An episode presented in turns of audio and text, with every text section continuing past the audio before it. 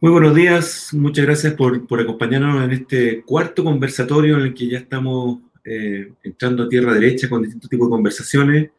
Eh, hemos llamado a esto el espacio Conversando de Educación en Colegio. De hecho, virtualmente tenemos simulado aquí una, una sala de nuestra oficina en la que invitamos a directores, especialistas, gente que, que tiene conocimiento y que nos puede aportar en educación, a que se integre en esta sala y, y comparta con nosotros.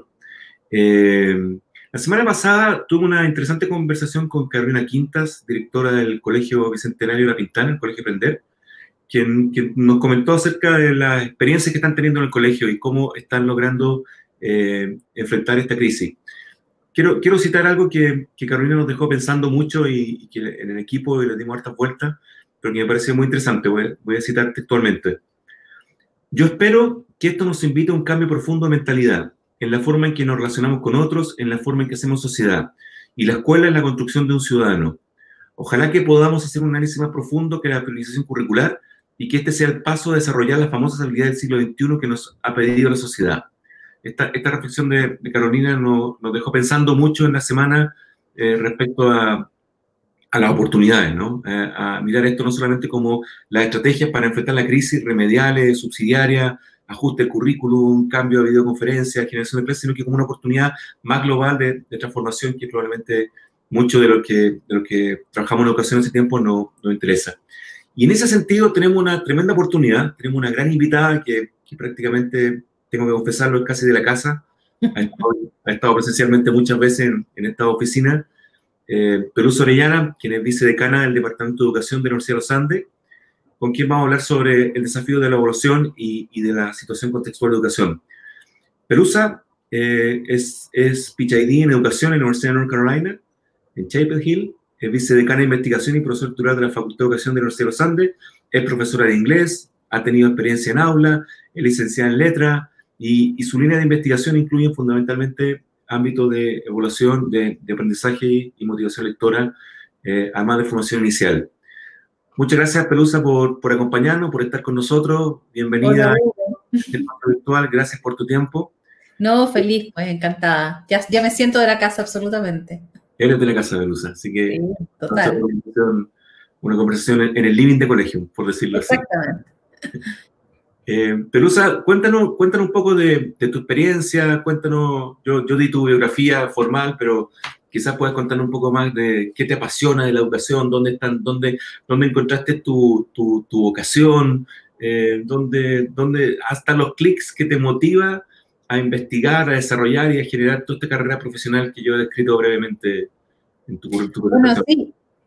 Eh, hay, varios, hay varios hitos, yo diría, en, en, en, mi vida personal, digamos, que me acercaron a la educación yo diría que siempre fue a través del camino de la, de la literatura. A mí siempre me gustó mucho leer, eh, era como una lectora ávida siempre, siempre me, siempre como crecí como muy rodeada de la lectura y, y, siempre me gustó, entonces mi interés siempre fue ingresar a, más a letras que, que, a la pedagogía. Obviamente que en camino de las letras todos sabemos como en las artes a veces uno tiene que pensar en un, en un plan B, eh, desde el punto de vista de, de, de, mantenerse en la vida, ¿no? O sea, de pura letra no se puede vivir. Entonces, eh, me, interesé por ahí, por el tema de la educación, pero siempre me había gustado, digamos, me, gusta la, me gustaba el ambiente de los colegios, me gustaba el, trabajar con niños, eh, el formar, yo partí más bien en, en, el, en el ámbito de la educación básica, básica superior, por así decirlo, de séptimo para arriba hasta la media, y después gradualmente fui bajando hacia lo que es la educación básica. Y, la conocí más de cerca. Eh, en mi formación profesional, eh, claro, me, me, llegué, como te decía, a través de lo que es la literatura y de lo valioso que todo lo que se podía enseñar a través de la literatura. En el fondo, como formar a las personas a través de los libros, a través de las experiencias que uno vive de personajes en la lectura. Y de ahí me fui dando cuenta de la importancia de desarrollar habilidades que efectivamente te permitan acceder a esa literatura o a la lectura en general, no tiene por qué ser lectura literaria, puede ser la lectura de los medios. Eh, después, ya cuando estaba haciendo el doctorado, y en particular en, lo que fue la, parte de mi tesis doctoral, que trabajé mucho el desarrollo de de la argumentación de los estudiantes, como lo que yo buscaba era un poco cómo medir la calidad del pensamiento que los estudiantes manifestaban al analizar lo que leían, a través de conversaciones. De, nosotros usamos la estrategia del seminario socrático, que es una reunión, una conversación que se produce en la clase en torno como a grandes ideas y con, preguntas abiertas que hace el profesor. Y esa dinámica a mí siempre me, me pareció muy apasionante. Y desde ahí como que hice el salto hacia el tema de las habilidades de comprensión, que ha sido lo que más, eh, a lo que más me he dedicado en el último tiempo y en particular como el diseño de herramientas para poder evaluarla, al acompañamiento al profesor y al alumno en cuanto a poder sugerirle lecturas adecuadas a su nivel para que progrese como por un plano más inclinado, por así decirlo, y a todo el tipo de estrategias y habilidades y contenidos que puedan ayudar al profesor y al alumno a, leer mejor. Y en esto has estado muchos años, has publicado, ah, eres conferencista habitual, te, vemos en distintos elementos, en distintos ámbitos, eh, y un ámbito importante en el que estás dedicado hoy día es el ámbito universitario. Cuéntanos un poco en qué está hoy día la universidad, cómo las conversaciones que hemos tenido anteriormente han sido muy, muy de escolar, pero, pero por curiosidad, Cuéntanos cómo, cómo están resolviendo o intentando resolver la vida universitaria.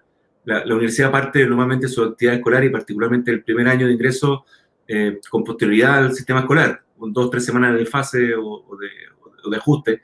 Eh, entonces, hay me imagino que los alumnos de primer año en todas las carreras no, no, han tenido todavía o no tuvieron presencialidad a iniciar el año. ¿Cómo, ¿Cómo están generando? ¿Qué estrategias están implementando? ¿Cómo es la vida en la universidad es una universidad como los Andes, que es una universidad grande, con un campus precioso, espectacular, eh, donde lo presencial es importante. ¿Cómo, lo están, ¿Cómo están viviendo la virtualidad? Bueno, efectivamente, los primeros, los, alumnos de primer año no se conocieron físicamente o prácticamente no, alcanzaron a ingresar a clase. Yo, que dicto clase en segundo año, tuve una clase con mis estudiantes, que son 50, eh, y a los cuales no pude con todos, digamos, conocerlo en, dos horas de clase, poder conversar con cada uno es imposible. Y después esto se cerró, entonces fue como un impacto muy, muy grande. Yo creo que claramente los que lo más lo han resentido han sido los alumnos de primer año porque llevan como una mochila de frustración entre lo que pasó con la PSU, eh, toda la incerteza y luego, digamos, cuando por fin iban a ingresar a la universidad, vino, vino la pandemia, ¿no? Entonces ha sido complicado. En un comienzo, yo diría, el, primer mes, mes y medio, para todos fue como un golpe impresionante. Eh, en la facultad nos pasó con profesores que, que no habían todo, nosotros la universidad ya llevaba un cierto tiempo implementando plataformas para eh, las clases eh, o por lo menos para migrar a un sistema mixto o híbrido, en, sobre todo, por ejemplo, en posgrado. Yo, yo llevaba un par de años haciendo clases de posgrado eh, con algunas sesiones presenciales y sobre todo como el trabajo de foros y, y plataformas de discusión y de de administración de datos en el fondo, por ejemplo, los, documentos que tenían que leer, de repente ofrecer chats, incluso tareas, trabajos a través de esta plataforma. Y íbamos con, bastante éxito. Lo que no habíamos hecho era hacer la clase. Y eso fue que se nos vino así de un día para otro. Y en la facultad, algo muy bonito que hicimos fue decir, bueno, los que tenemos más experiencia, ayudemos a los que de aquí al lunes se tienen que subir este carro y a lo mejor no tienen toda la experiencia. Y claro, y fue difícil para ello. Yo la verdad es que me puse un poco también los zapatos eh, tratando de ayudar a otras personas y dije, en realidad, esto es como que te cambian el paradigma de un día para otro, es terrible. Y yo diría que terminamos el semestre con muy buenos resultados, eh, con los alumnos asistiendo a clases bastante regularmente online. Obviamente que no es lo mismo, eh, para el profesor también es un poco lento esta, este, esta falta de dinamismo en la clase, el de repente no saber si los alumnos te están escuchando o no los problemas técnicos que a todos nos ocurrieron porque la señal se cae y es inestable, por mucho que tú tengas un buen plan, igual de repente falla. Entonces, bueno, sorteamos todo con bastante, digamos, éxito dentro de todo. La universidad también se preocupó de que los alumnos tuvieran acceso, por ejemplo, si no tenían buena banda ancha, les, repartieron, eh, digamos, eh, Exacto, algún apoyo tecnológico para que pudieran hacerlo. Yo creo que eso a los alumnos también les dio un cierto respiro, lo mismo, el mismo hecho de que cuando ya de frente se decretó que el semestre seguía en esta modalidad, nosotros tenemos muchos alumnos de regiones, bueno, pudieron irse a sus casas y eso también fue una tranquilidad, yo creo, para ellos, como estar en un ambiente un poquito más como... ¿Tú sientes que, están, que están trabajando igual, más o menos en términos de la docencia que, que hace un año atrás? Buena pregunta. Yo creo que estamos trabajando más, de todas maneras, porque hay más reuniones de repente más largas, em, pero yo creo que el uso del tiempo en una ciudad como Santiago se ha multiplicado mucho. O sea, el hecho de no tener que lidiar con desplazamientos largos o a veces cortos, pero igual con mucho tráfico, eh, te alivia mucho. A mí me pasa, por ejemplo, que de repente uno va a reuniones al centro o al ministerio y uno tiene que planificar una hora de viaje. Y aquí esa hora de viaje te la ahorraste de ida y de vuelta. Entonces creo que en ese sentido ha sido muy productivo. Eh, yo en ese sentido valoro el tiempo, pero efectivamente muchos profesores dicen, a veces son las 7, 8 de la tarde y todavía estoy en reuniones. Entonces eso se ha alargado un poquitito. Más la reunión de los amigos, el uso de la familia, todo. Los carretes virtuales, en fin. Pelusa, un, un, tema, un aspecto que tú has insistido mucho en tu investigación y en tu línea de trabajo tiene que ver con el diagnóstico y particularmente el diagnóstico temprano, eh, como un elemento, y, y, tú has planteado y nosotros hemos trabajado en conjunto propuestas para, para implementarlo. Eh, ¿qué, qué, ¿Cómo ves que hoy día los profesores están, o sea, yo sé que esto es una pregunta intencionada porque sabemos por, por la experiencia que tenemos conversando con muchos profesores y por, por evaluaciones que ha levantado el Educar y algunas otras instituciones, que un tema crítico hoy día en esta reinvención docente tiene que ver con el feedback y la evaluación. Eh, eh, es, decir, si, ya nos costaba retroalimentar los procesos presenciales, eh, los procesos remotos en estas condiciones que tú señalabas, que, son propias de la universidad, pero que se replican y se masifican en el ámbito escolar con más complejidad por la edad de los estudiantes, eh, ¿dónde están los, desafíos? ¿Dónde están los quiebres para poder evaluar en pandemia? Por decirlo en... que, que, o sea, quiero, quiero partir por validar que no, no, no, podemos, en educación no se puede planificar sin evaluar. Y tú has sido insistente que además esa evaluación tiene que tener características característica de diagnóstico, cosa que entregue elementos tempranos para la buena toma de decisiones y no esperar cuando ya no, no se pueden eh, tomar acciones remediales o subsidiarias. ¿Dónde están, ¿Dónde están los grandes desafíos y, y, por supuesto, dónde están las oportunidades en este contexto que estamos viendo nuevo?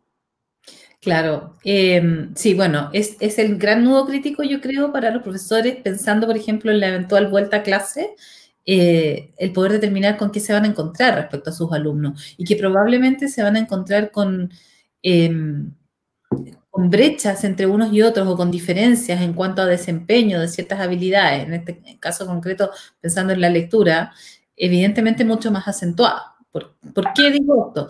Porque sabemos que hay ciertos factores eh, pensando más en los niños más pequeños, por ejemplo, en primeros, segundos básicos, factores que vienen un poco de las experiencias de lectura que los niños tienen en sus casas. Eh, cantidad de libros, oportunidades para leer, modelos lectores en su casa, que a lo mejor en un contexto de pandemia, supongamos que un, un, niño tiene sus padres trabajando en uno de estos trabajos esenciales, a lo mejor no va a haber tenido esa, eh, la oportunidad de que sus padres trabajen con ellos la lectura en forma cotidiana. Eh, o a lo mejor no ha tenido la oportunidad, si no tiene libros en su casa, de poder ir a una biblioteca a sacar libros. Entonces, mm. esas, esas, diferencias entre quienes tienen más acceso a, la lectura o a las oportunidades de lectura, se va a ver de alguna manera como exacerbada. Y el profesor, dado que no está, en, digamos, en la sala con todos los niños, no, va a poder tener como la, real dimensión de esta diferencia y va a tener que, digamos, evaluarla en algún minuto. Eh, evaluarla en el sentido no de, sancionarla, sino más bien de decir, bueno, ¿dónde tengo que apoyar a aquellos que a lo mejor vienen con menos experiencias de lectura?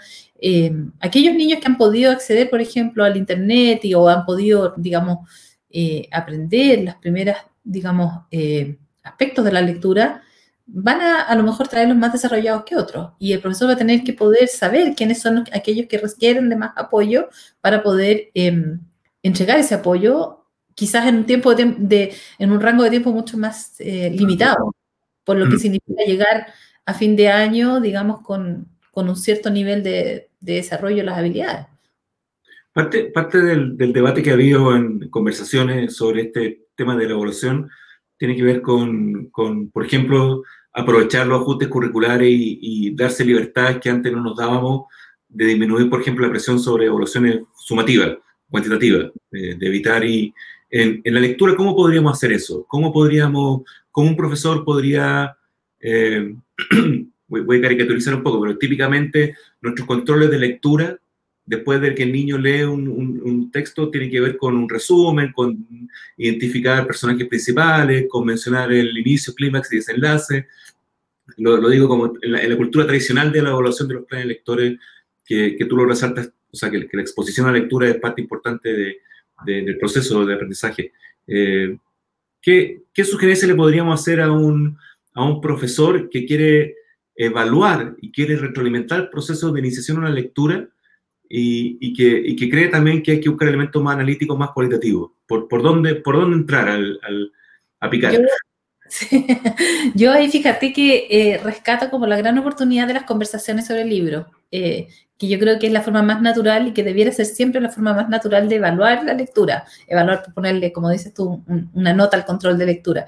Y dado que estamos en un entorno virtual, eh, bueno, están estos chat rooms, estos, estas discusiones que tú puedes generar con bastante más eh, estructura, si por así decirlo, en un ambiente virtual y que es perfectamente posible. Fíjate que cuando partió la pandemia en Europa, creo que la Universidad de Oxford, incluso antes de la pandemia, ya había organizado es una tradición en muchos países anglosajones, eh, y aquí también se, está dando lo de los clubes de lectura, sobre todo la gente mayor que se, organizan, se juntan y ya 8 o 10 personas van a leer una determinada novela por gusto, ¿no? Por, por, lectura, digamos, recreativa, y luego de dos o tres semanas se juntan a conversar sobre ella. Bueno, la Universidad de Oxford esto ya lo estaba haciendo en Inglaterra de antes de la pandemia en forma virtual. O sea, juntarse personas de distintas partes del mundo y comentar sobre un libro. Entonces, esa es una oportunidad que el profesor puede llevar al, contexto de la clase online perfectamente bien. lo, harías, como, la estructura como el mismo texto, el texto que quiera leer el niño, lo dejaría en el claro. hacemos un club de lectura y cada uno cada 10 días reporta que está leyendo y comenta sus reacciones. Yo soy una gran defensora de respetar los gustos de los niños y, también de asegurar que el libro que tú le asignes a los niños para leer sea un libro que esté de acuerdo al nivel eh, de lo que llamamos el nivel de lectura independiente, es decir, un libro que un niño pueda leer sin la ayuda del, adulto, sea el profesor o los padres. Y, y, bueno, y hay maneras de determinar eso a través de considerar el vocabulario del libro. Por ejemplo, uno les dice a los niños ya, lee el primer párrafo, las primeras 100 palabras del libro si encuentras más de cinco palabras que son que tú no conoces, ese libro quizás es muy difícil para ti. Busquemos uno más fácil. Eh, yo, profesor, haría cinco o seis títulos eh, y los rotaría. En el fondo, partiría a lo mejor con unos cinco y los asignaría a distintos grupos de niños y generaría clubes de lectura de esos niños que están leyendo ese mismo libro en salas distintas. Y como profesor ingresaría digamos, a mirar lo que hace cada una de estas salas. Entiendo que muchas plataformas te permiten hacer eso, eh, Zoom te lo permite, esto de disponer distintas eh, como salas, y hacer la conversación con los niños en un, en un título que, que en el cual se sientan cómodos tanto desde la temática como desde el nivel de dificultad. El secreto para que esto funcione es la calidad de las preguntas que haga el profesor. O sea, un profesor no puede generar una conversación de lectura si no se ha leído el libro, primera cosa, tiene que leérselo. Y para leérselo, y leérselo pensando en buenas preguntas, preguntas abiertas, preguntas que, que desafíen un poco a los niños a salir de, lo literal en el texto. Nosotros tendemos a ¿No puedes dar un ejemplo de preguntas de ese tipo? Em, a ver, pensemos, por ejemplo, en, a ver, pensemos en algún libro que se haya leído en este minuto, así como eh, no tenga tan, pensando más en libros de adultos, pero, pero pensando en, los contextos de donde ocurre la acción de un libro, como la, granja de los animales, por ejemplo. En el caso infantil, o no sé, un hijo de ladrón de una roja en, la, adolescencia, que es un libro Claro. Que, hoy están los planes de lectura de, educación secundaria. Claro, uno podría partir pensando en, bueno, eh, ¿qué desafíos presenta este personaje y te parecen a ti que estos desafíos son comunes a los adolescentes en general? ¿Existe este tipo de problemáticas en nuestra sociedad hoy en día? ¿Qué las causa? Eh, ¿Cómo podríamos resolverla? ¿Te imaginas, qué sé yo, eh, un personaje similar en, en, situaciones en nuestra realidad en una vida, en un contexto, qué sé yo, de, cierta vulnerabilidad, en alguna población. Em, ¿Cómo, ¿Cómo, podrías ayudarle? O este personaje, si uno lo, lo, transportara, por así decirlo, al mundo actual, ¿dónde, dónde lo ubicarías y por qué? Em, yo creo que ese tipo de preguntas abren discusiones que vinculan, por un lado, las experiencias y los conocimientos que los estudiantes tienen con lo que ocurre en el libro. Y estableces ese gran diálogo entre, entre el autor y, y el lector, que siempre es único, porque cada lector es único. Y si tienes seis u ocho niños leyendo Hijo Ladrón en una sala, y en esta otra tiene los mismos, o sea, otros seis, ocho niños leyendo, qué sé yo, Cien años de soledad, vas a generar una discusión maravillosa con otro tipo de preguntas, eh, pero en la cual vas a tener una participación mucho más activa de los estudiantes. Fíjate que los alumnos, eh, y esto nosotros lo vimos mucho cuando trabajamos el programa de, de las aulas socráticas, Em, en un comienzo los alumnos que en general no participan y que son más disruptivos, cuando hacen el enganche entre lo que se está discutiendo en esa, en esa conversación con su vida personal o con su experiencia o aquello incluso que han visto o leído en otra parte, eh, logran entrar a estas discusiones y, hacer aportes súper grandes. Y, que, y los mismos profesores te dicen, ay, pero este alumno en realidad siempre me aportillaba la clase y ahora está, está participando, está contribuyendo. Entonces eso es maravilloso. Yo creo que es como la gran gracia de, poder aprovechar los libros como, una, como un eh, pretexto para, generar conversaciones sobre la vida, en el fondo. Y participación, y diálogo, y opinión, y puntos de vista. Exacto. Eh, pero usa un, plano que es interesante que tú lo, tocaste, tiene que ver con que hoy día la presencialidad, el aula virtual, si podemos llamarla así, eh, el dormitorio del alumno, el comedor de la casa, el, el espacio que la familia logre. Y nunca habíamos tenido la familia tan involucrada en el proceso educativo como lo teníamos hoy día. Esta, esta, este diálogo familia-escuela, ¿no? Que, que, ha sido permanentemente un diálogo tenso. Eh, por un lado la escuela que le da espacio agotado de participación, por otro lado la, la, familia que quiere meterse más. Bueno, hoy día, hoy día la familia en la escuela, por, por, decirlo, por decirlo metafóricamente. Eh, ¿cómo, ¿Cómo trasladarías y al, recomendaciones así de concretas como la que hiciste de los clubes de lectura y de las preguntas abiertas para una familia que quiere incentivar, incentivar la lectura inicial, la lectura personal de, sus hijos. Eh, eh, tanto los que, o sea, hoy día, es cierto, tú lo señalabas, hay, brechas que se agudizan con esta crisis. Las familias que no tienen eh, capital lector o experiencia lectora, que no leen en casa, que no tienen una biblioteca, obviamente están disminuidos. Pero existen mecanismos por ejemplo la, Biblioteca Pública Digital, que, que, ha visto incrementado su, su, solicitud de catálogo y sus préstamos virtuales. Eh, o sea, si, si, yo, si yo quiero entregarle experiencia lectora a mi hijo, hoy día tengo cómo, independientemente, eh, que es una buena oportunidad, una buena noticia. ¿Dónde, ¿Dónde, estarían las claves? ¿Cuáles serían estas sugerencias y concretas que yo podría compartir con una familia que está que, hacer mini club de lectura, hacer recreaciones de, de, de, obras dramáticas. ¿Cuáles serían como dos o tres sugerencias concretas? Mira, yo voy a partir mm. por la gran Gabriela Mistral. Voy a partir por ahí. La Gabriela Mistral decía que a los niños había que hacerlos leer cómo se come pan todos los días. O sea, hasta que eso se convierta en un gozo. Ella misma decía, o sea, la lectura tiene que ser un gozo. Si la lectura no es un gozo, eh, fracasamos. Entonces hay que partir por así, lectura todos los días, como dices tú. Eh, hoy en día yo creo que eh, tenemos mucho más acceso a los libros que quizás incluso ir a las bibliotecas físicas. Eh, porque normalmente a lo mejor las familias no se daban el tiempo, en el trajineo de la vida diaria no se daban el tiempo para ir a las bibliotecas físicas. Y la única opción quizás de, acceder a libros físicos era los que los niños traían de los colegios, de las bibliotecas de aula, qué sé yo. Hoy en día, desde cualquier teléfono celular, tú puedes acceder, por ejemplo, a la biblioteca digital escolar, que es una biblioteca que está muy bien abastecida, que tiene títulos sumamente atractivos para niños, para, padres, para profesores, y que es muy fácil de llegar y acceder, y como te digo, lo puedes ver hasta en un teléfono.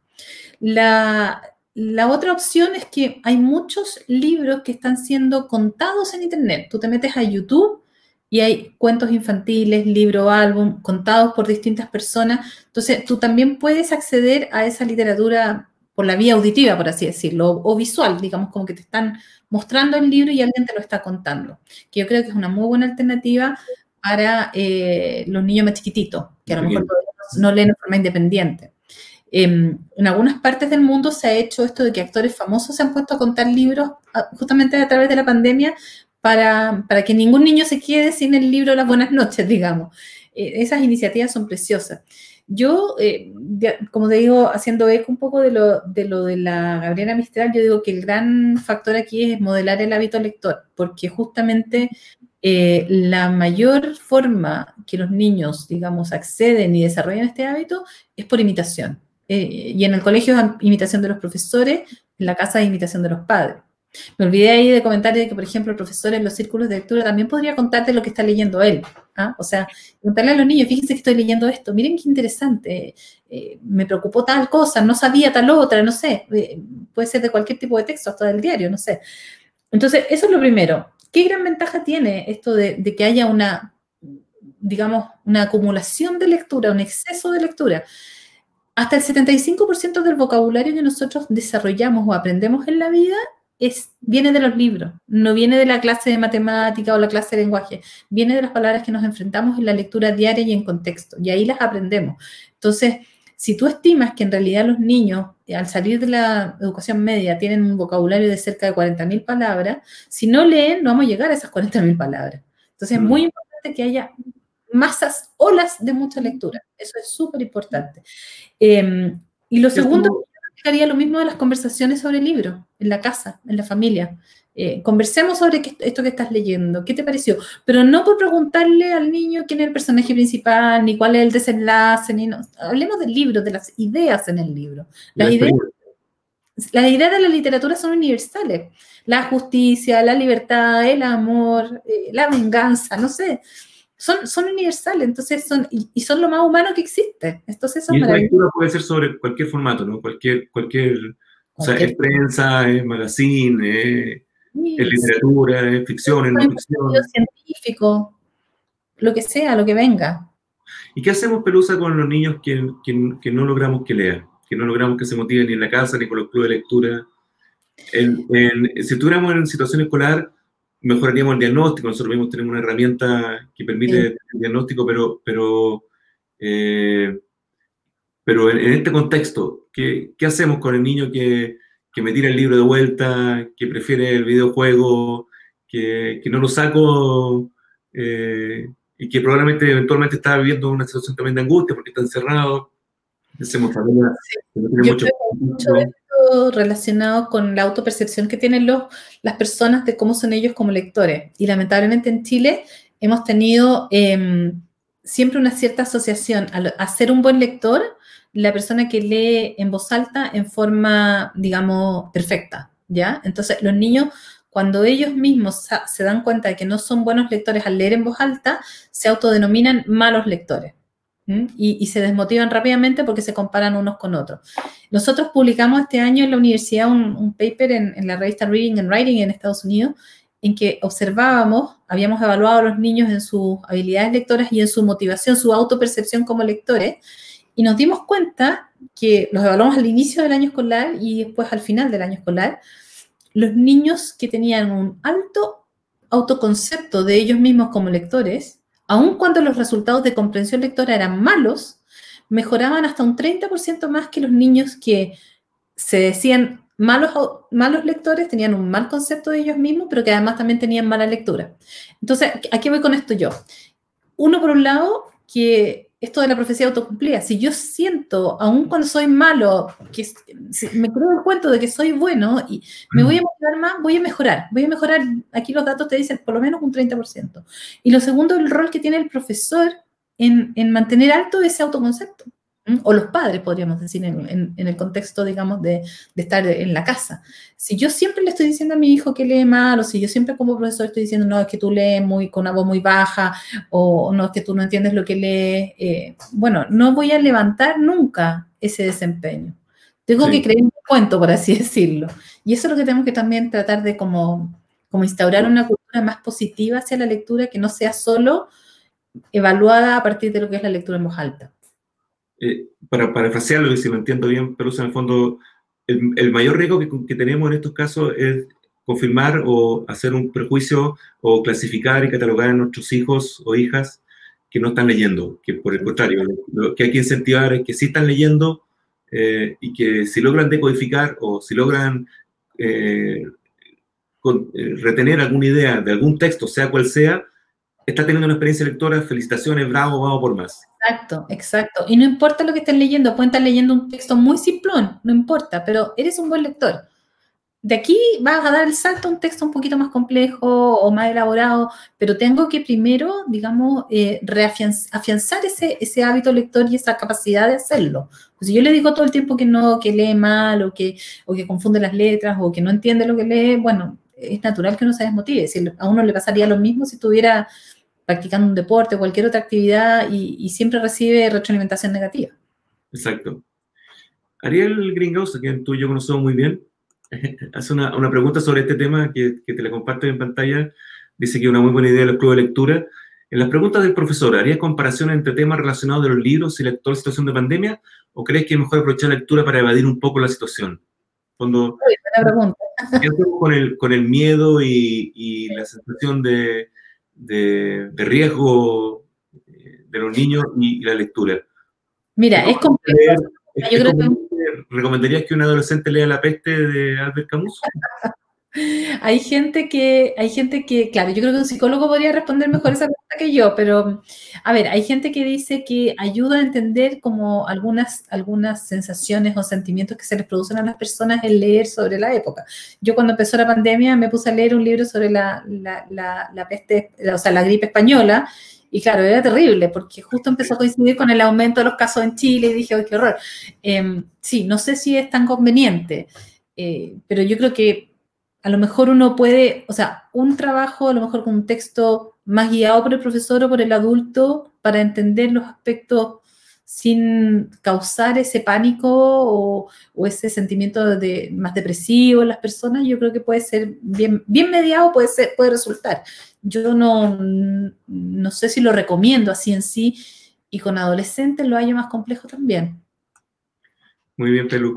Pelu, una pregunta eh, hacia, hacia, un ámbito como para ir cerrando esta conversación, pero que no quiero dejar de preguntarte. Tú hablas de un estilo de evaluación eh, que probablemente también podría ser aplicado a las matemáticas, a la ciencia, a las artes, eh, este, esta evaluación más analítica, más indagativa, más, más que genere reacción y experiencia en los estudiantes por sobre la memorización de datos duros. Eh, ¿Estamos preparados los profesores para evaluar así? Eh, estamos, estamos, no lo digo solamente por el contexto de la pandemia, sino que porque en general eh, a mí me hace todo sentido y probablemente a mucha gente le hace sentido, hay varios que así lo opinan en el chat. Eh, este, este modelo de evaluación. ¿Estamos preparados? Y, y te junto esa pregunta con eh, qué modificaciones a lo mejor tenemos que hacer en la formación de pregrado eh, de los maestros que, que les va a tocar, o sea, imagino el, el, profesor que está en último año, que no sé si estamos haciendo práctica remota, hay, hay, hay, un cambio ahí de las condiciones. Sí, eh, claro, ese, ese, ha sido el gran desafío para nosotros y tenemos algunos alumnos haciendo algunos voluntariados. Eh, mm. Desde el Ministerio de Educación, desde la DEC también sí. se está ofreciendo esto de, la, de las tutorías eh, a los alumnos de los últimos años y nuestros alumnos están justamente, digamos, preparándose para ese tipo de actividades. A ver, yo pienso que el, poder trabajar con datos de manera más analítica, con, datos reales y no solo la, intuición del profesor respecto a los, al desempeño de los estudiantes, aun cuando esa intuición muchas veces calza con los datos, yo creo que es, un, es una gran manera de dignificar la profesión docente, porque pienso que como cualquier experto, un médico, un arquitecto, un ingeniero también trabajan con datos, nosotros los profesores también podemos trabajar con datos. Quizá lo que falta es eh, implementar en lo que es la formación docente la cultura del análisis de datos y, una actualización en, cómo son las interpretaciones de los datos. Pero si tú me preguntas al respecto a la aplicación de un diagnóstico en aula y traducir ese diagnóstico a estrategias pedagógicas más eh, acotadas o más personalizadas según el desempeño de los estudiantes, yo creo que los profesores son perfectamente capaces de hacerlo. Lo que pasa es que nos falta un poco eh, dejar la, el aula de, de, de, 40 como la única estrategia pedagógica y pensar más en incorporar el trabajo en grupos chicos. Y eso implica un cambio de, de rutina que, que hay que entrenar a los niños. Entonces hay que invertir las primeras tres semanas de clase enseñándole a los estudiantes que mientras el profesor trabaja con un grupo chico, por ejemplo, un grupo que está más descendido en vocabulario a lo mejor y que tú quieres como tratar de nivelarlos para que puedan digamos, tener un buen desempeño a lo largo del, del año, el resto de los estudiantes tienen que estar haciendo un trabajo independiente que no, que no requiera del profesor. Y eso, como estrategia pedagógica, todavía no está 100% incorporado en nuestra formación de, de, digamos, a nivel de formación inicial, ni tampoco es una práctica común en las escuelas. Entonces, eso es un trabajo pendiente. Yo, yo, Pelusa, o sea, creo que es muy interesante parte de lo que describes, por ejemplo, es cómo funcionan los microcentros rurales, ¿no? En la, aula multigrado en que un profesor tiene que trabajar con el grupo de tercer nivel y el cuarto, quinto y sexto tiene que ser autónomo. Quizás tengamos que volver a aprender o reaprender de las prácticas de los profes rurales. Eh, lo que pasa lo que está pasando en las casas ahora cuando hay muchos niños y los padres dicen, ya, este niño tiene que hacer este trabajo, este otro tiene este otro trabajo, entonces estás asignando una instancia o mientras el mismo papá o mamá tiene que estar trabajando en sus cosas, tienes que entregarle trabajo independiente a los niños. O sea, trasladar un poco eso mismo a la sala para que haya momentos de trabajo más individualizado con grupos de alumnos. Te quiero, te quiero mostrar y aprovechar hacerte una pregunta de una de un comentario que nos hacen del Colegio Robert Place de Puerto Montt, de alta universidad, que utiliza la herramienta DELEC, que es una plataforma que, que Pelusa conoce muy bien porque su autora y nosotros sus implementadores, desde el 2019 han mejorado mucho sus resultados ya que aplican remediales inmediatamente. Qué eh, bien, qué bien. gracias, gracias al, al, usuario ahí, a 1978 Gonza, que nos, que nos comenta eso. Eh, Andrés Carter nos comenta Gracias por esta conversación, muy provechosa. En fin, hay, hay, hay crecimiento y felicitaciones. Para, para ir cerrando, Pelu, Pelusa, eh, ¿estás optimista de lo que va a pasar? De, estamos en una crisis, nunca nadie estaba preparado. Tú lo comentabas, en la universidad no estábamos preparados, los que trabajamos en educación nunca no habíamos venido de esto. Para esto sí que no estábamos preparados, no lo habíamos visto venir. Eh, y nos tiene ciertamente para mucha gente angustiada y en esta tensión de vamos a perder el año, no vamos a perder el año, vamos a volver a clase, no volver esto, nos va a costar mucho remediarlo, la brecha, o sea, hay, hay, hay un vaso vacío, ¿Tú, ¿Tú, ves un, lado lleno, estás optimista. Sí, yo creo que... Sí, yo creo vamos a aprender de esto? Yo creo que estoy optimista un poco por lo que hablábamos al principio, antes de, nuestra conversación, respecto a, nuevas formas de trabajar. O sea, lo que significa usar estas herramientas tecnológicas y haber desarrollado como ciertas capacidades que, que, tenemos que mantener durante el tiempo. O sea, no puede ser que se acabe la pandemia y todo lo que aprendiste para instalar una plataforma se pierda. Eh, eso va a cambiar a lo mejor el modo en que hagamos clases. La vuelta a clases probablemente tampoco va a ser 100% presencial y de inmediato. Eh, nos va a tocar a lo mejor en algunos países está haciendo, los niños van dos días al colegio, tres días trabajan en la casa. Entonces vamos a seguir con esto por un buen rato y a mí me parece súper positivo eh, aprovechar este, este, aprendizaje que hemos tenido, los profesores, los padres, em, las familias, los alumnos, respecto al uso de la tecnología, porque va a ir creciendo, querámoslo o no, y puede significar muchas ganancias en cuanto a las formas de trabajo que tenemos en general, en, a nivel de empresas, a nivel de universidades, a nivel de colegios. Yo creo que son capacidades instaladas que, cuyo aprendizaje va, va, va a ser productivo, pienso yo. Eh, y en ese sentido estoy optimista. Y creo que también vamos a valorar más a la vuelta eh, lo que son las relaciones humanas. O sea, lo importante que es estar físicamente el uno con el otro y, conversar y, estar con los niños en el colegio, lo vamos a valorar muchísimo. Que a veces uno, uno se queja tanto, ¿no? De, no sé, el, el, las reuniones, etcétera. Bueno, a lo mejor no sabíamos lo que teníamos. Exactamente. Mira, quiero, quiero, una última pregunta que te voy a, que te voy a compartir porque es de una, una muy buena amiga nuestra común, compañera tuya, de la Francisca Venezuela, que hace una pregunta que yo creo que es muy relevante, eh, que dice relación con la articulación, con las oportunidades que, y, la, y la relevancia de la articulación entre la primera infancia, el pre-kinder, el kinder la enseñanza básica para el logro del aprendizaje y qué rol juega la evaluación sistemática en ella. Yo, yo creo que me parece muy clara la pregunta y nos da espacio para comentar algo que no habíamos atacado, que era la primera infancia.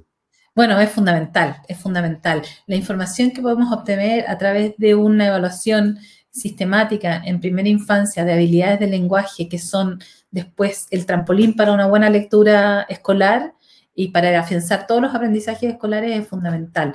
Lo importante además es que son las mismas habilidades que uno evalúa eh, desde la obra escolar hacia, hacia la básica eh, y que al poder tener un continuo podrías generar información muy valiosa para el profesor de básica retroalimentarlo mucho mejor respecto a aquellos aspectos o procesos que tiene que mejorar. Entonces, en ese sentido, sería, eh, es valiosísimo. Para mí es fundamental. Es como la información básica que maneja un médico respecto a un diagnóstico. En el editorial. Exactamente. Pelusa, muchas gracias por, por, esta conversación. Ha sido, sido muy entretenida, ha sido muy didáctica. Eh, Encantada, pues. Ha sido, muy... Eh, ver, la oportunidad, ¿no? De, tenemos más tiempo para leer, hagámoslo entretenido, hagámoslo lúdico, hagámoslo experiencial, eh, salgámonos de las preguntas clásicas de quién es el personaje principal y qué le pasó en el capítulo tercero, a qué te pasó a ti con esa experiencia del personaje principal. Probablemente va a ser que, que si seguimos estas esta sugerencias que nos has dado esta mañana, vamos a tener una comunidad y un país más lector y más, con más imaginación, más expresión y con más capacidad de contar las cosas como, como las sentimos. A eso es lo que aspiramos. Muchas gracias. Gracias. Y, y muchas gracias por esta conversación. Muy entretenido, sí. Muchas gracias. Adiós. Adiós.